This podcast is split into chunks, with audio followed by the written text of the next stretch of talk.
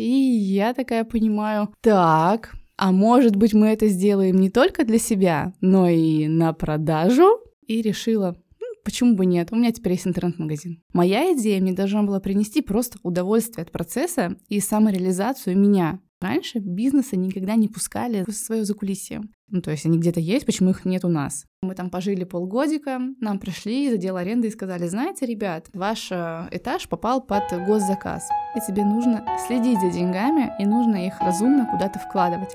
И я на коне, все хорошо, и как-то все само решится. Я хочу, и все. Тут не было логики. Всем привет! Меня зовут Надежда Морозова, я портретный фотограф, и вы слушаете очередной выпуск подкаста «Создавать и не сдаваться». В этом подкасте я говорю с гостями о созидании и обо всем, что с этим связано. Идеях, вдохновении, упорном труде, страхах, продвижении и монетизации. Ну и как вы помните, я всегда проговариваю здесь эту фразу. Инстаграм — продукт компании Мета, признанной экстремистской на территории Российской Федерации. В конце обязательно будет созидательно-творческий блиц-опрос. Моя сегодняшняя гостья – предприниматель, чье дело из точки А, назовем это «Чем же я хочу заняться в декрете», всего за год пришло в точку Б миллион рублей оборота за месяц. Сейчас это бизнес уже с пятилетней историей, своим производством и даже своим коммерческим помещением. Но обо всем по порядку.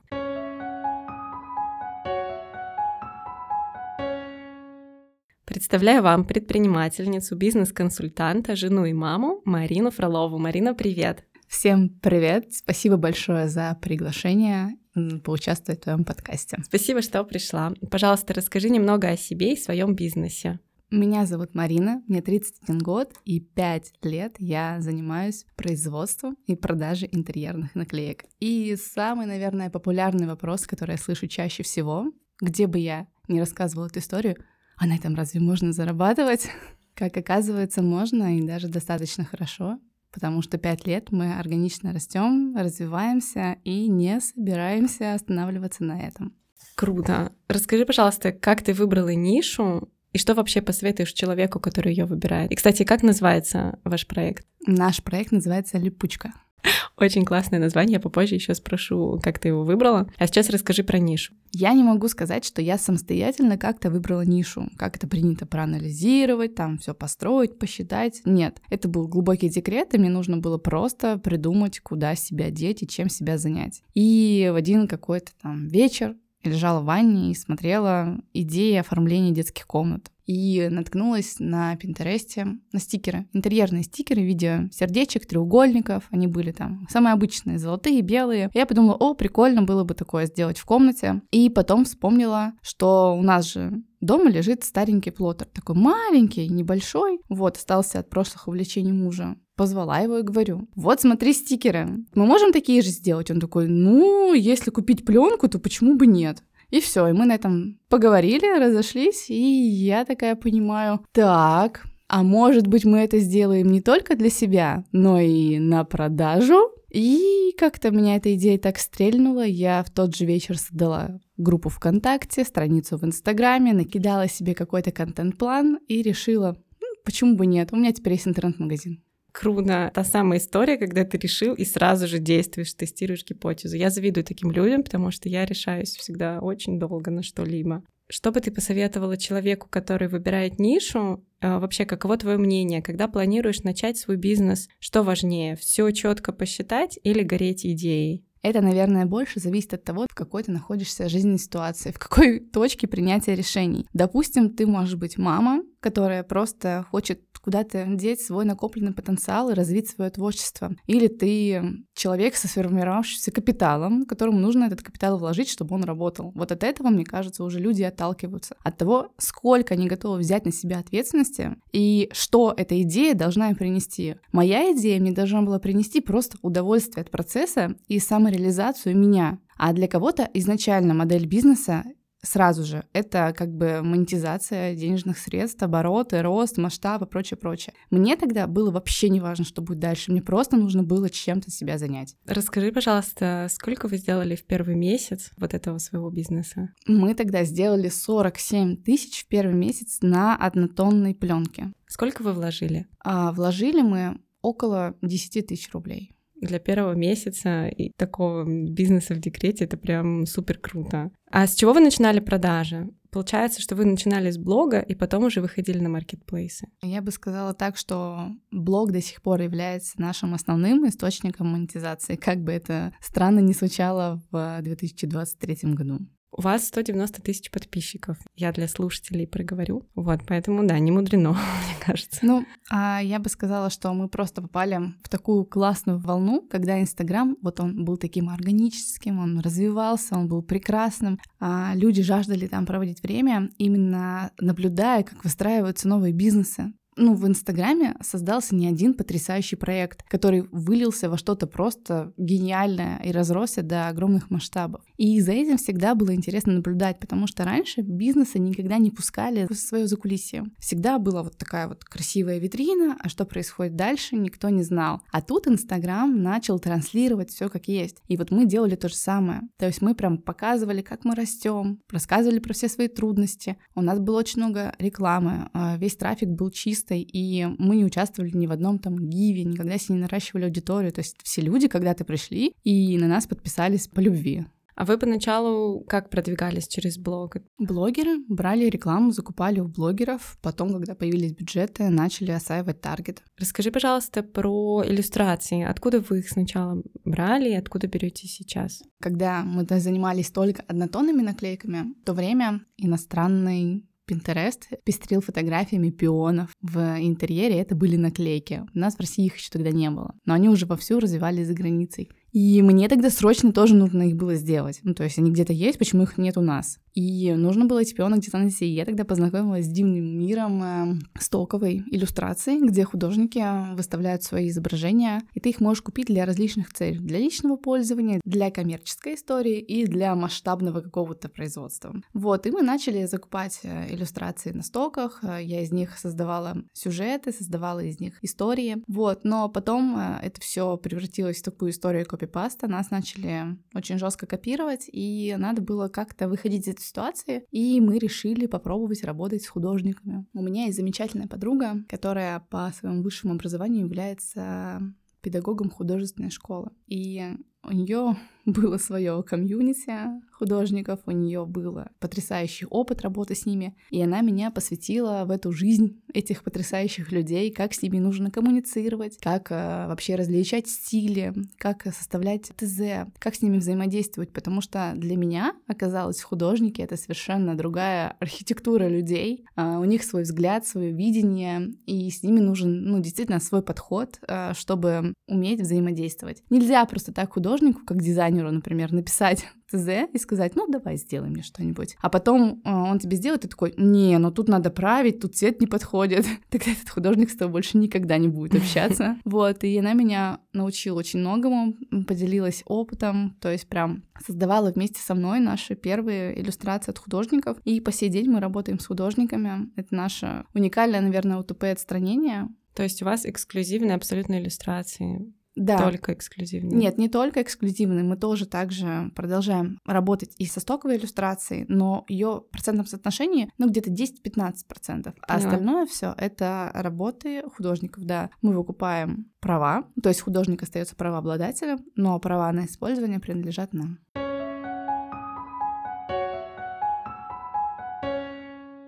В какой момент ты почувствовала, что вот оно, дело пошло, кажется, что-то может из этого получиться. Это был четвертый, наверное, месяц проекта, когда у нас зашли цветные интерьерные наклейки, именно цветные. Мы сделали там много сразу же сюжетных линий, и рынок этого раньше не видел, и мы прям были на расхват. И мы такие, да, с этим можно что-нибудь сделать, с этим можно поработать. То есть у вас к тому времени появились какие-то свои станки печатные? Нет, а, к тому еще времени не так сильно, не так быстро. Это был четвертый месяц, и мы купили первый режущий плоттер, потому что нам катастрофически не нравилась резкость типографии. Они халтурили, они делали большие отступы, а мне нужно было, чтобы вырез был просто идеальный, чтобы вот никаких белых контуров, чтобы вот все, что я придумала, должно было быть вырезано идеально. И мы как бы такие, ну, давай свой купим. И купили свой первый плоттер режущий. Получается, муж тебе помогал управляться с этим плоттером, или он этим занимался? Он это взял на себя, потому что ему это было интересно. Ну, это такая большая машина с всякими сонастроечками, интересненькая.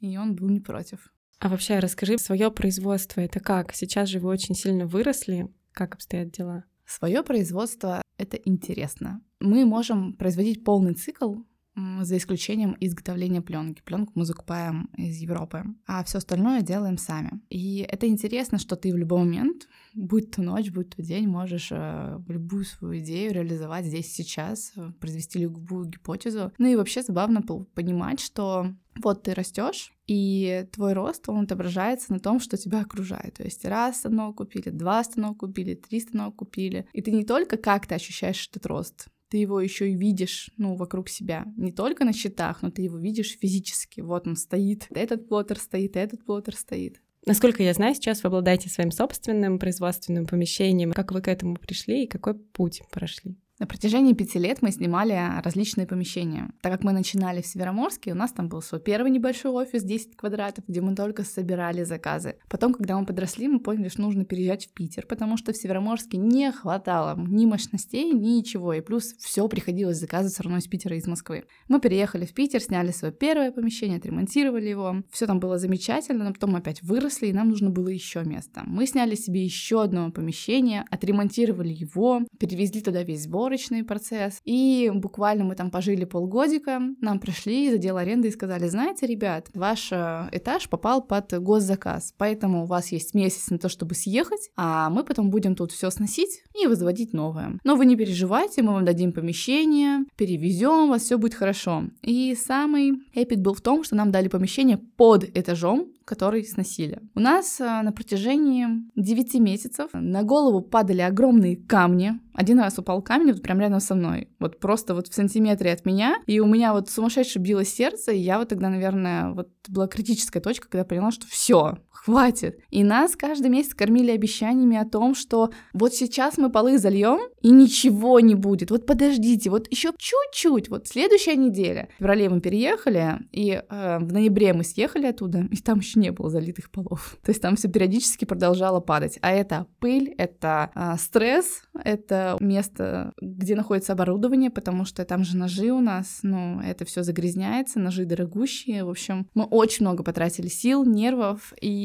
и мы как представили, что нам вот опять надо искать место, искать место, где нам снова нужно будет снимать какую-то аренду, опять э, заключать эти договора, опять вот со всем этим притираться, и мы подумали, что нет, мы не готовы. Мы не готовы больше к этим приключениям и решили подумать в сторону покупки своей коммерческой недвижимости. Как бы это самый нелогичный поступок в мире бизнеса, когда ты берешь и закапываешь деньги в недвижку вместо того, чтобы их э, вкладывать в свое продвижение, наращивать свои активы. Но мы так, мне кажется, устали, что нам хотелось пощады и покоя, что мы выбрали себе рядом с домом коммерческое помещение, купили его, сейчас у нас там делается ремонт, и мы знаем, что это наш домик, что он никуда не денется, сверху там ничего не будет происходить, и мы там будем спокойны и счастливы. Но получается, вы вложили средства в свой собственный ресурс. Это тоже же очень важно, в каком состоянии вы работаете. Да, возможно, но все равно у меня был очень большой диссонанс-перекос, потому что одна сторона говорила, это плохая идея закапывать такую большую сумму, потому что там же есть 30% первоначальный взнос, мы в ипотеку брали. Это очень плохая идея закапывать такие деньги вот вообще в никуда, когда их можно вот сейчас там взять на развитие. А другая моя сторона, ну, девчковая, которая нелогичная, такая эмоциональная, кричала, нет, хватит, я хочу свое помещение, я хочу и все.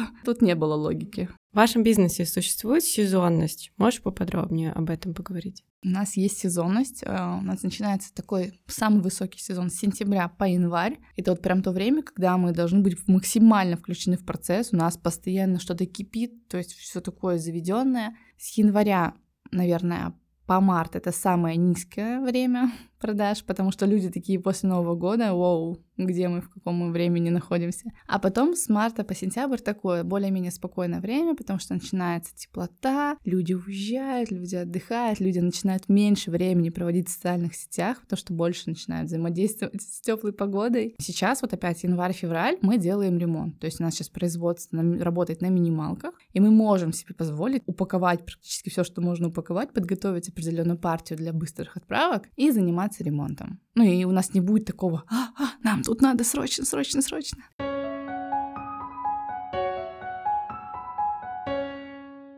Если бы сейчас ты могла себя прошлую о чем-то предупредить насчет бизнеса, ты бы сделала это в какой момент? Я бы это, наверное, сделала в 2019 году, когда а, мы покупали себе лазерный станок в надежде, что мы на нем что-нибудь начнем делать. Но на самом деле нам тогда нужно было просто зафиксить состояние, что вот мы достигли какой-то новой определенной точки, и вот мы такие классные, можем себе позволить купить станок. Ну, он уже был подороже, чем наш первый плотер, но мы совершенно не знали, что мы с ним будем делать. Мы такие его купили по принципу, ну вот мы такие молодцы, вот мы его себе купили, а что будем делать дальше, мы разберемся. Прошло три года, он у нас стоит новый, с него даже пленочка не снята. И я искренне знаю, что мы с ним будем делать. Это был бы первый момент, о котором бы я себя предупредила. И второй момент, о чем бы я себя, наверное, предупредила, сжать булки и понять то, что операционка — это очень важная роль в бизнесе, когда у тебя появляется большой денежный оборот, и тебе нужно следить за деньгами, и нужно их разумно куда-то вкладывать, а не просто такой «я на коне, все хорошо, и как-то все само решится», а наоборот брать деньги, контролировать и вкладывать их в те каналы трафика, которые отлично работают. И еще важный момент — не хранить все яйца в одной корзине, как мы делали на протяжении многих лет, сидя только в Инстаграме. Расскажи, кстати, вот ушел Инстаграм, как это вас затронуло? Ушел Таргет, я так понимаю. Что еще? Как что вы почувствовали? Мы почувствовали боль но я, я не могу сказать, что Инстаграм как-то ушел из нашей жизни. Ну, скорее всего, просто отвалилась добрая половина людей, потому что не все хотят вот эти вот войны вести с VPN-ами. Ну, то есть включать, выключать, переходить. Из Инстаграма переходишь в Озон, тебе пишут, что у вас VPN, мы вас не пустим дальше. Ну, такая себе история. Мы почувствовали, что как бы мы, наверное, какие-то не очень умные ребята, раз мы не доперли раньше, что вообще плохая идея все вести только в Инстаграме. И как бы я не могу сказать, что сейчас Инстаграм куда делся из нашей жизни. Он также взаимодействует, также функционирует. У нас там же также работает реклама у блогеров. Он также нам приносит деньги. Это наш основной источник трафика. Он также остался, никуда не делся. Просто теперь мы еще параллельно развиваем ВКонтакте, и оттуда тоже есть покупки. Просто процентное соотношение гораздо меньше, чем приход из Инстаграма. Также я активно развиваю Телеграм, ну, там больше как э, именно аудитория общается со мной. То есть, если липучка в Инстаграме — это проект, это бренд, то в Телеграме это уже мой голос и взаимодействие со мной. Также у нас есть мы пробуем влиться в Яндекс рекламу, ну вот все вот это вот настраивать, но пока тяжело дается, потому что нужно больше усидчивости и веры в это, мне кажется. То есть вы хотите какую-то лидогенерацию на сайт пустить не из Инстаграма, а извне? через Яндекс Директ? Я сейчас скажу то, что, наверное, я не хочу очень говорить, но я чувствую, вижу то, как динамика рынка стремится к тому, что сайты уже скоро будут никому не интересны как бы это печально не было, будущее в маркетплейсах. Потому что если ты вот просто посмотришь даже свою жизнь, ты заметишь, как много всего есть в взаимодействии маркетплейса, как ты там заказываешь все, что тебе надо вместе. И тебе это все приезжает, куда тебе надо. И навряд ли ты бы хотел идти на разные сайты и все это оформлять на разных сайтах. Ровно вот в этот период я делаю себе сайт. Ты сказала, что вы сейчас активно ринулись в ВК, вы там э, таргет закупаете? Э, нет, мы там не закупаем таргет, мы попали в какую-то волшебную программу ВКонтакте. Еще в марте мы как-то туда просочились, и контакт как-то нас э, взял какую-то тестовую группу, я даже сама до конца не знаю. И нас как-то продвигает, он наращивает нам подписчиков. Ну, только мы должны там по правилам ВКонтакте развиваться, там всякие постинги, верификации и прочее, прочее, прочее. Ну, то есть для меня это по факту какая-то кнопка отложенного действия и какая-то надежда на светлое будущее. Ну, то есть я не ставлю каких-то целей, не жду чего-то от этой площадки. Как бы она развивается, и хорошо, пусть развивается. То есть вы не подавали заявку, просто оно само? Нет, мы подали заявку, они объявили набор. Просто в марте тогда вот такое было состояние, все бегали, махали руками, не знали, что делать. А контакт тогда объявил, что вот можно попробовать. Мы подали заявку, мы прошли.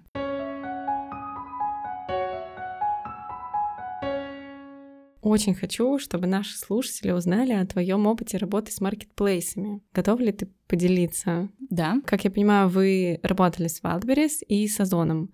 Можешь немножко про это рассказать? Может быть, сравнить? Ну, смотри, я сейчас буду говорить э, про свой опыт со стороны локального бренда, который не закупает товар в Китае, не перепродает товар из Китая, у которого нет масштабного производства, за счет чего то можно снижать, снижать до бесконечности себестоимости. Я просто небольшой локальный бренд со своим небольшим производством. И для таких, как я, маркетплейсы не самая лучшая площадка для реализации. По причине того, что там есть свои правила, свои большие комиссии, и нужно как бы понимать, что если туда входишь, то тебе нужно будет э, соглашаться на их правила и работать так, как требует того маркетплейса. У нас был опыт работы с Wildberries, и, если честно, я думала, что мы такие туда отгрузим все, и деньги польются рекой. Ну, как это все нам обещают в социальных сетях. Но так не случилось, даже несмотря на то, что у нас был сильный а, как бы лояльный бренд, у нас была большая аудитория, они также продолжали покупать на сайте, несмотря на то, что товар был доступен на Валберисе. Вот, э, по истечении там двух лет мы ушли с Валбериса по причине того, что нам категорически не нравится площадка с той стороны, а, как взаимодействие продавец и площадка.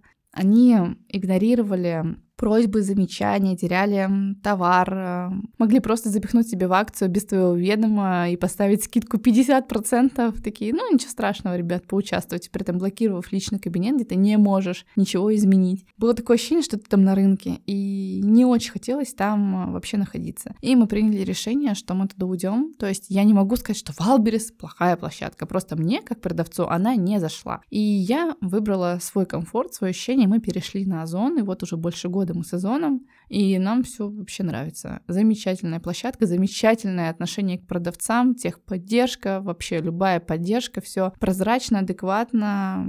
Нам очень нравится. Блин, тут должна была быть рекламная интеграция, но у меня их пока нет. Ребята из Озона. Ребята из Озона, пишите, организуем. Такой, наверное, стандартный вопрос в наше время. Расскажи, тяжело ли было остаться на плаву в 2022 С какими трудностями столкнулись и как ты вообще справляешься? Ну, для меня 22 год вообще выдался тяжелым, потому что он начался с переезда, потому что он начался с камней, с потолка, с воды, и я уже тогда, в начале февраля, очень сильно устала, и у меня такая была апатия, я не понимала, как двигаться дальше, что вот нам тут надо все вроде бы налаживать, мы еще тогда собирались за втором запускать свечи, мы собирались запускать обои, ну, расширять продуктовую линейку, и мы в таком ступоре оказались, то есть еще даже до всех ситуаций в мире. А потом как бы вот наступил конец февраля, у нас блокируются все поставки европейские, растет дико курс доллара, и плюс пленка взлетает в космос. Ну, раза в четыре выросла цена от поставщика. Потом вообще какое-то время пленка пропадает с рынка, ну, есть только китайская, мы на китайской не хотим печататься. Соответственно, уходят чернила наши, на котором у нас печатает принтер. И мы такие просто в шоке. И что нам делать дальше? Ну, то есть как-то надо крутиться. Ну, и как бы в то время наклейки были не товаром вообще импульсивной покупки, они где-то были там на галерке. Это я видела такой мемчик смешной, когда там горит мир, все взрывается, и там ну, продавцы своих брендов эй, купите у нас что-нибудь. Я видела то же самое про фотографов и, и рыдала.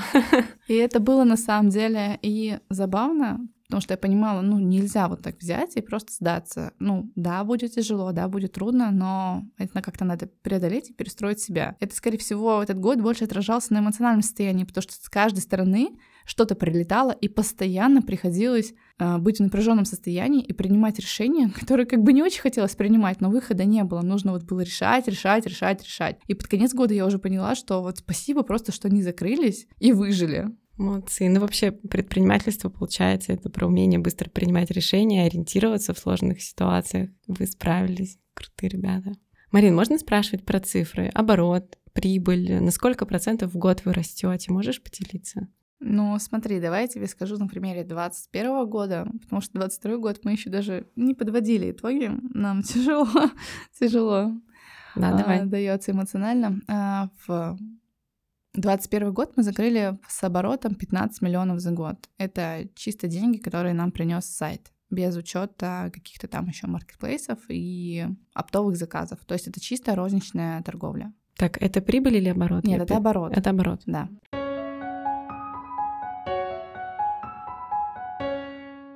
Я хочу узнать побольше про ваши новинки. Я видела, у вас появились свечи, липучка Home, обои. Обои это тоже липучка Home будет, или это будет еще третий отдельный бизнес? Нет, это будет а, продолжение. То есть мы хотим дальше все объединить в липучку Home. Все, и наклейки, и свечи, да, и все. Да, да. Почему именно свечи? Свечи это были вообще давней мечтой еще с 2020 года, когда я про них начала много чего-то узнавать, просто в рамках ознакомления. И я такая подумала, о, прикольно, в принципе, рынок хорошо развивается, хорошо растет, вот, на нем есть классные ребята, мне нравится их подход, нравится, что они делают, и нам бы они, в принципе, зашли, потому что мы про интерьер, про декор, про уют, и нам бы они классно залетели. И мы их должны были запускать еще в сентябре 2021 года, но у нас тогда была адская загрузка, вот прям мы что-то не вывозили свои возможности, и мы перенесли на весну. Вот, но потом у нас случился неплановый переезд, случились всякие блокировки счетов, э, поставок, и мы оказались на рынке свечей, как э, вот если плащ, знаешь, так раскрывают, когда в переулке такие пс-пс, масло есть. И вот мы примерно так закупали себе все материалы для старта, и до сих пор продолжается, потому что там многие страны с нами перестали работать, соответственно, это стало очень проблемно, но все можно достать, просто было бы желание. И мы потихонечку сейчас развиваемся в плане свечей. Я вообще очень жду окончания ремонта, чтобы можно уже было все нормально поставить на ход. И в дальнейшем, да, хотим а, заниматься изготовлением обоев, потому что у нас а, есть на это мощности производственные. Так, то есть обои вы будете сами производить, и свечи вы тоже сами производите? Да, но это на самом деле так кажется. Есть такой вот эффект производства. Это что-то такое большое, что-то такое масштабное, да, но оно ведь бывает как маленькое, а не большое. Когда все налажено, не требуется там большого количества людей. И есть а, прям реально большие производства, где есть тысячи-тысячи сотрудников. Начался 2023 год, мы все выжили. Какое у вас а, видение дальнейшего? Что у вас планируется, что будет происходить в вашей компании? Вообще мы на этот год не ставили себе никаких глобальных целей, ничего большого, потому что мы были очень сильно выжжены и разочарованы прошлым годом. Ну, условно говоря, не тем, какой год получился, а то, что мы там себе запланировали в январе 22 мы этого ничего не добились. И из этого можно было бы грустить, но нет. У нас цели на 23 год просто привести в порядок наладить производство, адаптировать новые помещения под производственные процессы и просто встать на рельсы своей привычной жизни, потому что 22 год, он просто нас выпал, вот будто бы нету. То есть вот вроде бы цикл шел, а нас в этом цикле не было, потому что мы были включены в другие процессы, в другие проблемы, в другие трудности, и сейчас просто хочется передышки и стабилизации. То есть мы себе не ставим никаких масштабных рамок, никаких цифр не ставим, просто спокойно создаем то, что у нас было, воссоздаем тот процесс, который у нас там был до переезда и все. И на самом деле я иногда переживаю из-за того, что я не хочу какого-то масштаба. В бизнесе принято масштабироваться, принято ставить смелые цели, увеличивать прибыль, расти, расти, расти. Но я себя словила на состоянии того, что я не хочу большого масштаба, я не хочу а, большой ответственности, я пока к ней не готова. И мне, в принципе, хватает вот полностью того, что у меня есть. Мне хватает, что я в этом во всем могу жить что я могу не а, жертвовать собой, что я могу заниматься своей жизнью, своими делами, своим ребенком и при этом получать удовольствие от работы. И вот, наверное, это очень странно слышать, э, когда у тебя собственный проект, что как же ты не хочешь там миллионных оборотов месячных, ты что там не хочешь? Но они же у тебя уже есть. Но сейчас их нету. В смысле, в 2023? Да потому что mm-hmm. у нас сейчас низкий сезон, и мы сейчас вообще закрыты на ремонт. Но я имею в виду, знаешь, там про миллионные обороты, типа там по 20 миллионов, 50 миллионов в месяц, вот что-то на таком, на, на большом. Вот, я понимаю, что я не готова сейчас к этому, и мне не хочется этого даже хотеть. Мне вот комфортно в том, что у меня есть, и мне этого пока что достаточно. А как будет что в будущем, я тоже не могу сказать, что нет, я вообще не хочу масштаба. Я его сейчас не хочу, потому что я выжжена 22 годом на принятие решений, и я сейчас просто хочу спокойствия, спокойствие, умиротворение, и чтобы все начало работать в прежнем режиме. Ну, получается, ты нашла свой work-life balance тот самый, да, что ты зарабатываешь столько, сколько тебе нужно, и при этом живешь свою жизнь да, как бы с одной стороны, да, и, естественно, есть потребность, всегда у человека будет потребность больше, больше, больше, больше, но за этой потребностью что-то всегда стоит. И, э, видимо, у меня случился такой этап паузы. У меня сейчас вообще нету каких-то, ну, масштабных потребностей, потому что есть реальные задачи, есть реальные цели, где надо наводить порядок и где нужно все, ну, автоматизировать, систематизировать, в общем, из хаоса создавать порядок. У нас, получается, было два переезда, и это, ну, огромный хаос, производственных процессах перевозить это все, потому что все ломается. У тебя все настроено, все должно работать как часы, а потом вот происходит смена, и все сломалось, и тебе нужно заново все выстраивать. Получается, вы сейчас подтягиваете операционку, а потом уже будете думать о каких-то дальнейших свершениях. Да, конечно. Ну, знаешь, проще всегда сказать, так, я хочу это, я хочу это, а вот у тебя там разруха, все непонятно, как работает. Да давай еще себе всего понабери, еще себе что-нибудь напридумай. Ну, а с этим, конечно же, потом разберешься. Поэтому, как бы я ни была эмоциональным, импульсивным человеком, хотящим все время что-то изменить и поменять, сейчас вот э, впервые там за столько лет я понимаю, что все, наводим порядок, а потом уже занимаемся масштабом и всем остальным. Так, а расскажи а, еще вишенкой, почему липучка? Как родилось это название? Название вообще совершенно случайно родилось, я его даже не придумывала. У меня была в Пинтересте папочка, в которой я сохраняла идеи для ремонта комнаты детской. И папочку я назвала липучка. Я не смогла вспомнить истоков, откуда это идет и почему эта идея. Но мне что-то подсказывает мое материнское сердце, что моему ребенку был год, ребенок с меня не слазил, и я просто думая о комнате ее проассоциировала ее со словом липучка, и все. И так родилось название. Э, круто, крутая история. Я почему-то, когда увидела, я думала, что типа наклейки приклеиваются, липучка, а оказывается а это так все вот гораздо глубже. Просто вот, знаешь, пазл совпал, сложилось. То есть наклейки, липучка, я такая, вау, все, работаю. Классно.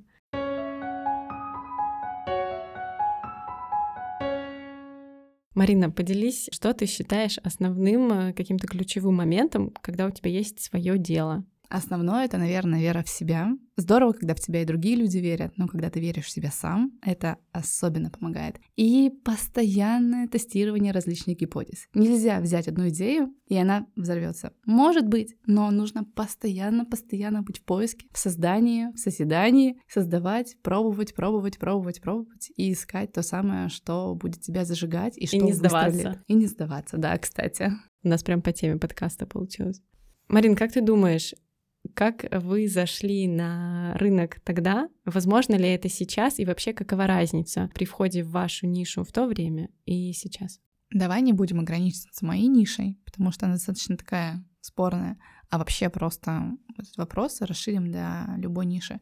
Если ты наблюдаешь за Инстаграмом, а ты за ним по-любому наблюдаешь, ты видишь, как каждый год появляются какие-то свои яркие звездочки. Просто каждый год меняется система взаимодействия с людьми, появляется свой подход, и сейчас уже Людям не сколько интересны проекты, сколько интересно, кто стоит за проектом, что это за человек, что он из себя представляет, ну, почему я должен к нему прийти, почему мне должен понравиться. И вот, скорее всего, сейчас можно зайти, можно вырасти, можно вообще все просто через э, личные триггеры, если ты заходишь именно через Инстаграм, и ты как бы не хочешь какого-то сразу же грандиозного масштаба, а ты готов потихонечку расти, развиваться и потом уже думать, что с этим делать дальше. Ну да, личный бренд сейчас решает. Я как раз э, очень много об этом думала в последнее время. Фотографов сейчас очень много, ну, переводя на мою нишу. Я думаю, так, снимаю я классно, это уже понятно, надеюсь, не только мне. А что еще? Почему нужно идти именно ко мне? Что мне показывать, транслировать, чтобы привлечь клиентов э, не только на свои какие-то съемки, кадры, на свое творческое видение, но и на свою личность. Это реально очень важно. И это занимает, правда, очень много времени. И как бы сейчас а, смешно не звучало,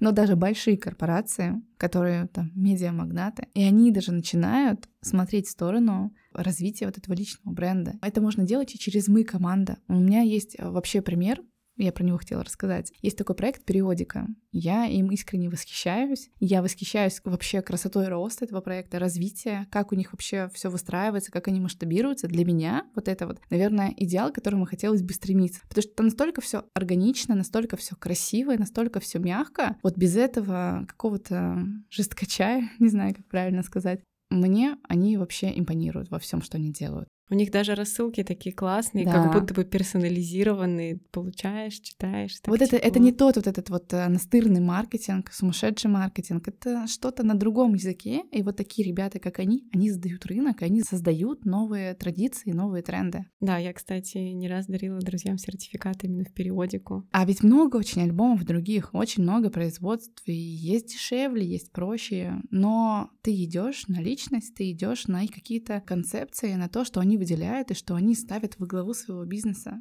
На ценности, да? Да.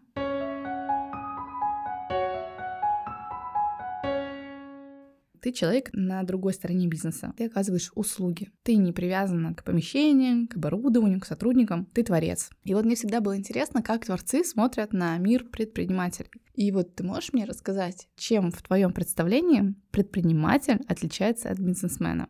Предприниматель от бизнесмена. Да. Если честно, до разговора с тобой я эти понятия не разделяла. Для меня был предприниматель и бизнесмен — это одно и то же. Но ведь это разные слова. Они даже звучат по-разному. Знаешь, бизнесмен, он такой более весомый. Такой, Но а я думаю, что когда это- предприниматель набирается опыта и выходит на серьезный уровень, то у него уже появляются все основания говорить «я, ребята, бизнесмен». Вот, э, наверное, так, что бизнесмен — это что-то более глубокое, а предприниматель — это когда он э, крутится, как уж на сковородке, что-то предпринимает и пытается выжить. Ну да, это так и есть. В 21 году я себя относила к бизнесмену, потому что у меня были налажены все процессы, все хорошо работало, все было автоматизировано. То сейчас я вернулась в разряд предпринимателей, и каждый день своей жизни что-то предпринимаю, чтобы оказаться на плаву и не уйти под воду.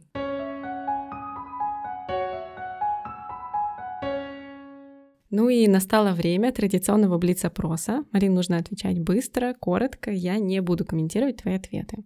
Вдохновение — это работа или череда случайностей? Это работа, Талант — это усердие или что-то врожденное? это усердие, Упорство для достижения результата — необходимость или просто удел старательных людей? необходимость, Отдых, смена деятельности или ничего не делание? ничего не делание, Творческое видение, насмотренность или что-то уникальное? насмотренность. Класс. Марина, огромное тебе спасибо, что согласилась поучаствовать, рассказать о себе, о своем бизнесе, поделиться опытом. Я уверена, многих вдохновил твоя история. Меня точно, уже даже на предварительном созвоне перед записью. В описании выпуска я обязательно укажу ссылки на Марину, на липучку, сайт, телеграм. Все Маринины, в общем, ссылочки будут прикреплены. На этом мы заканчиваем. Спасибо, что были с нами до конца. Я это очень ценю. Если вы еще не успели поставить звездочки подкасту, сделайте это, пожалуйста. По статистике я вижу, что большинство слушает нас на платформе Apple. А кто слушает в Яндексе, окажите любезность, поставьте сердечко, добавив подкаст в избранное. Друзья, я очень благодарна всем, кто пишет мне в Инстаграме приятные слова о проекте. Со мной всегда можно связаться, написав в директ. Мой ник Hope to see you soon в одно слово. Особенно приятно, когда вы делитесь в сторис любимыми моментами выпуска. Обнимаю, до новых встреч. Всем пока. Всем пока, Надь, спасибо большое за приглашение, спасибо большое за наш э, интересный открытый диалог. Было очень приятно стать твоим гостем. Спасибо. Всем, всем пока, ребят.